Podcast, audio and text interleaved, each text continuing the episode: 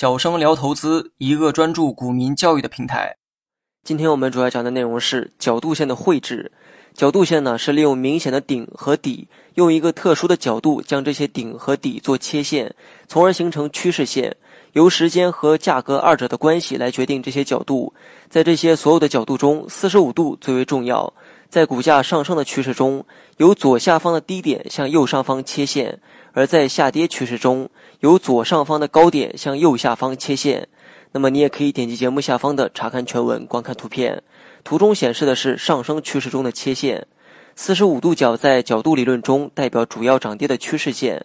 那么在强劲的上升趋势中，股价通常在四十五度切线上方运行。如果股价跌破这条趋势线，则表示之前的强势正在转弱。反过来理解也是同理。如果股价的上涨是在四十五度线以下运行，那么上方的四十五度切线会对上涨形成一定的阻力。但如果股价突破了上方四十五度切线，那就意味着可能出现加速上涨的行情。所以说，四十五度线似乎是时间与价格的平衡线。在上升的趋势中，如果股价跌到四十五度线，时间和价格相等的时候，此刻可以说是股价与时间处于平衡的状态。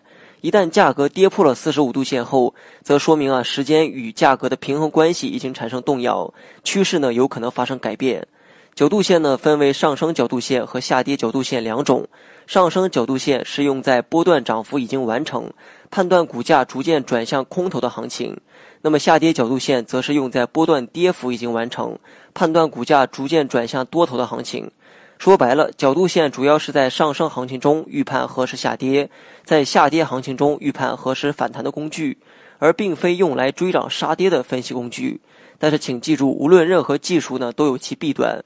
市场的不可预测性永远都存在，所以分析的时候还需要结合其他指标才更加妥当。